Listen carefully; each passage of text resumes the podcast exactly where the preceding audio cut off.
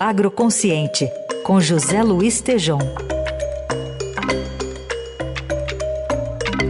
Oi, Tejom, bom dia.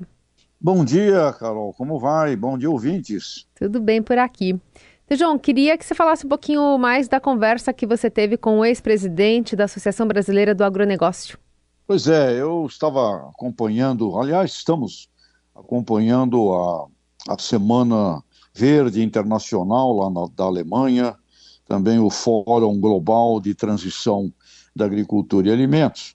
E conversei com o Marcelo Brito, ex-presidente da BAG, executivo também que dirigiu uma das companhias mais bem-sucedidas, viu, Carol, no mundo, na área da palma, dentro lá do bioma amazônico. Ele também empreende numa linha de chocolates da Amazônia e agora ele tem o cargo de coordenador do Centro Agroambiental da Fundação Dom Cabral. E uma das preocupações eh, dele, eh, muito, muito, muito corretas, é que se nós nos ausentarmos, Carol, das negociações da transição agroalimentar na Europa seria como WO no futebol, né? WO, aquela, aquela sigla lá do quando o time não aparece para jogar, perdeu, né? Without opponent. Portanto, o Marcelo recomenda uma presença ativa e protagonista brasileira reunindo o Ministério da Agricultura, Pecuária e Abastecimento, o Meio Ambiente e Relações Exteriores. Mas vamos ouvir a opinião que o Marcelo Brito nos manda direto lá da Alemanha para o Agroconsciente. Carol, por favor.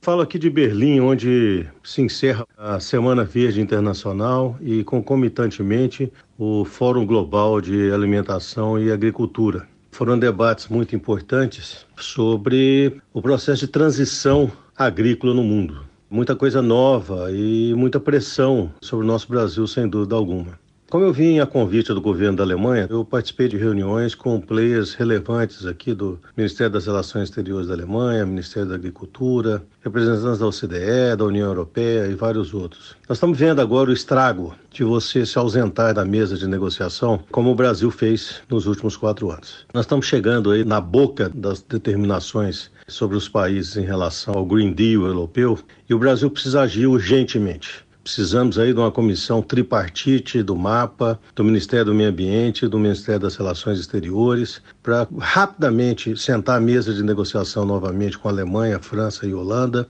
E precisamos, pelo menos, tentar que o Brasil não seja classificado como alto risco de desmatamento porque se isso ocorrer, vai trazer muito problema para todas as cadeias de produção brasileira em relação ao mercado europeu, não interessa onde você está. Essa é a primeira grande iniciativa global contra o desmatamento e será replicada em outros países. Mas ela não foi ainda precificada e nós precisamos fazer isso com muita urgência, mas com muita tranquilidade e muita inteligência aí no Brasil. Então, Carol, o ponto é esse, né? Nos ausentarmos da mesa de negociação significa perder o jogo por WO, não comparecimento. E o Marcelo Brito enfatiza isso. E por outro lado, eh, Carol, nós temos realmente práticas positivas no Brasil, que não são comunicadas, aliás, é um velho, velho problema que a gente sempre aponta aqui. Tem o combate ao crime, ao ilegal, que tem que ser feito, e tem oportunidades, Carol. Eu, no final de semana, estive com empresários europeus que vêm aqui ao Brasil para buscar, para fazer investimentos em áreas de bioinsumos, Carol. E um deles, muito interessante, são as algas as algas marinhas, que têm um potencial gigantesco na nutrição de solos, plantas e animais, além de serem também mitigadoras de carbono e transformadoras do metano em, em energia positiva. Então, Carol, é um monte de oportunidade para o país, viu? É, é, muito interessante isso e como que a gente não pode perder tempo. Então, é o que o Marcelo Brito falou: nada de perder o jogo por WO, por não comparecer nele, viu? É. Muito bem, esse é José Luiz Tejon, volta na quarta a conversar conosco. Obrigada, Tejon. Grande abraço, Carol, ouvintes, até lá.